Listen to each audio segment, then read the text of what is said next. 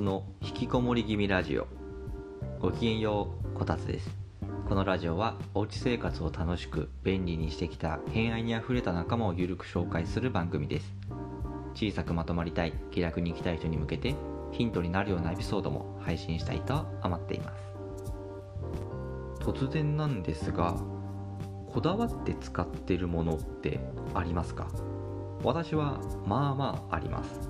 まあまあまあというかこのラジオでお話ししてるのは全部こだわってるものなんですけどで今回お話しするのは爪切りについてです。もしこれまで爪切りにこだわったことないよっていう人は今すぐ爪切りを高級なものに変えた方がいいです。もうね高級な爪切りに変えたら今までの自分とは違う自分に出会います。私は高級爪切りに変えてから仕事もプライベートもうまくいくようになりました。言い過ぎですかね。まあそそれぐらいこの高級爪切りってすごいんですっていうことをお話ししたいんです、まあ、今回お話ししたいのはそんな高級爪切り匠の技っていう商品です。もうねこれを使ったらもう二度と安い爪切りには戻れません。ということで今回は高級爪切り匠の技で仕事生活の質を上げる。そんなテーマでお話ししていきたいと思います。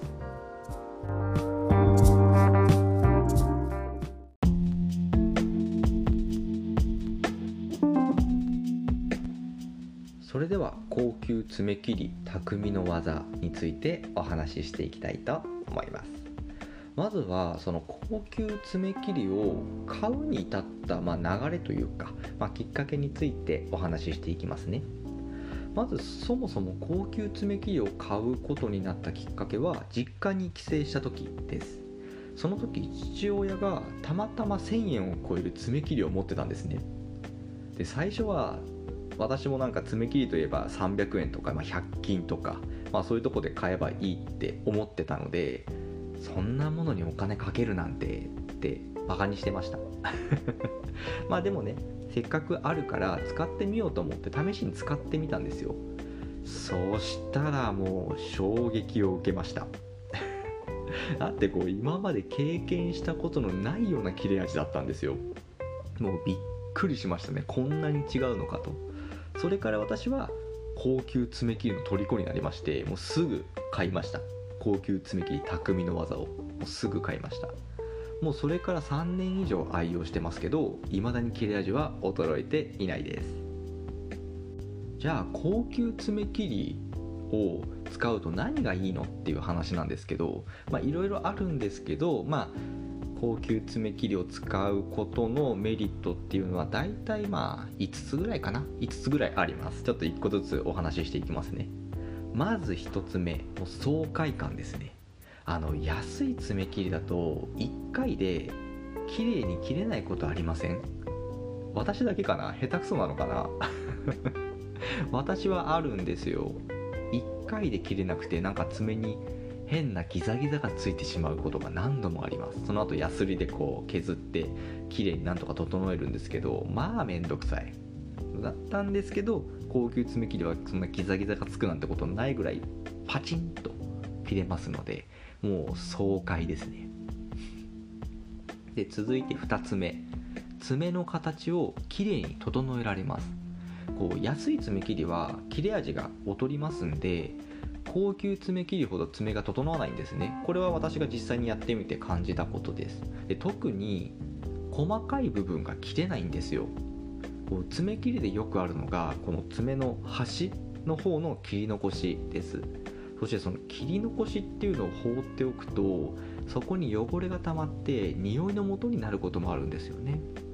手はねまあ普段洗ったりとかしてるから分かりにくいかもしれないんですけど足とか結構切り残しの間、まあ、爪の間のところに汚れ溜まってなんか匂いの元になる、まあ、足が臭いっていうそういう話ですよね。っていうことになるから私はもうそういうのも全部切れることにもう感動してます。そして3つ目日常生活におけるストレスが減るっていうことですね。これ爪切りが甘い時に起きるのが洋服とか布団にこの爪のそのギザギザというか爪が引っかかってしまうことなんですよ。私これすごいストレスで例えばこう出かけてる最中に洋服に爪が引っかかることが分かったってなるともう家に帰って爪切るまでずっとこう洋服に爪が引っかかんないように気をつけなきゃいけないじゃないですか。もうイライラするんですよね。なんかせっかくお出かけしてるのになんでこんな爪1個気をつけて行動しなきゃいけないんだろうって思うともう台無しですね。お出かけが。言い過ぎ？あとは布団に引っかかるのもそうです。せっかく気持ちよく寝ようとしてるのに布団に爪が引っかかることが分かるともうなんかそれだけで寝づらくないですか？なんか特にタオルケット。タオルケットとかめちゃくちゃ引っかかるじゃないですか。でなんかうわなんか引っかかったうわってなってもう安眠とは程遠いですね。あと4つ目。これはまあちょっと仕事の話なんですけど仕事のできる男に近づけると私は思っています。えっと私の仕事が、えっと、本業が営業なんですね。で爪に気を使えない営業は仕事でも気を使えないって私は思ってるんです。これどういうことかっていうと例えば同じ商品で同じ値段のものを例えば2人の営業がいてどっちかから買うってなった時何で判断します？もう商品は同じで値段も同じってなったらもう何を買うかっていうよりも誰から買うかってだけじゃないですか。そんな時は売ってくれる人がどういう人かって見ません？1人は爪が綺麗で清潔感のある営業。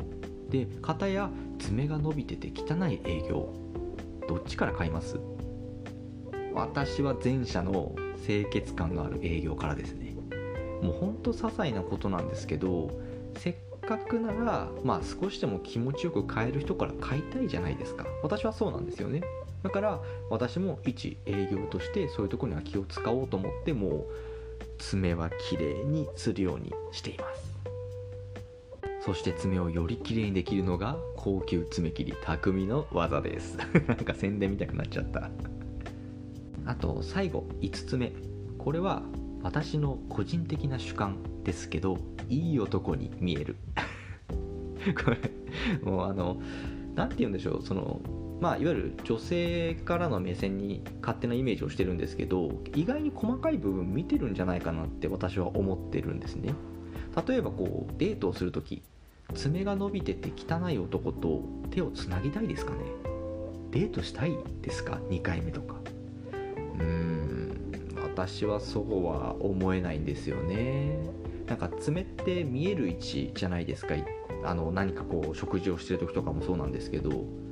爪が汚い人がその爪以外の部分が清潔だとはどうしても思えないんですよね。なんかこう何て言うんでしょう。見える部分に気を使えない人がどうやって見えない部分をに気を使ってるんだろうっていうふうに考えちゃうんですよ。これは偏見かもしれないけど私はそう思って普段生活してます。なので私はどっちかというとこう手をきれいにしておくことで女性からモテるんじゃないかなって勝手に思っています。もうこれは完全にあの個人の主観あの偏見です。あのこたつ調べですね。まあこんな感じでね爪切りを高級なものに変えるとこんなにいいことがあります。最後の方はちょっとあの私の主観というか偏見が詰まってるんですけどまあでもそう思ってしまうほど高級爪切りってすごいんですよ。素晴らしいんですよっていうことがまあ分かってくれたんじゃないかななんて思ってます。ただあのちょっと注意してほしいのがあの高級爪切り一度使っちゃうともう二度と安い爪切りには戻れなくなると思います。もうあの爽快感からは逃げられないというかもうあのたいいやつを使っちゃったらもう安い爪切りなんか戻れないよっていう感じですね。少なくとも私はそうです。あとはこうパチンパチンと綺麗に切れるのでこう切るのが結構楽しくなっちゃうんですね。でそうするとあの私何回もあるんですけどあの望まない深爪をしてしまうことが 何度かありました。なので深爪がちょっと嫌な人は気をつけてほしいなって思います。まああとは何だろう。まあ生活のクオリティを上げてしまったらもう二度と下げれないっていうのと同じように爪切りを一度クオリティ高いものにしてしまうと例えば1000円以上するのでこの高級爪切り。もう二度と1000円以下の爪切りは買えないので 数年おきにやってくる爪切りを買う時に これ買うのかなって思うかもしれないですね。そんな感じかな。はい。まあ私から伝えたいことは世の男性特に営業してる人は爪切りにこだわってほしいです。というかこだわってください。仕事もできるようになりますしその爪を気使えるってなったらいろんなとこが気になってくると思うんですね。そういう小さな気配りがやっぱり営業成績に反映するっていうふうに私は思ってますんで是非爪切りにこだわってほしいです。あとモテる可能性が。高まると思ってます。これいいのかなんか偏見しかないけど。まあどっちにしろねこの仕事ができるようになれば仕事ができる人っていう評価をもらって、まあ、自然とね、まあ、素敵な人に見えると思うんですよ。私はできるだけ仕事ができる男になりたいと思ってるから余計にそう思っちゃうんですけど爪切り一つでそこまで意識が変わるかと思いますのでこれからの新しい身だしなみとして高級爪切り匠の技を手に入れてみてください。というか手に入れましょう。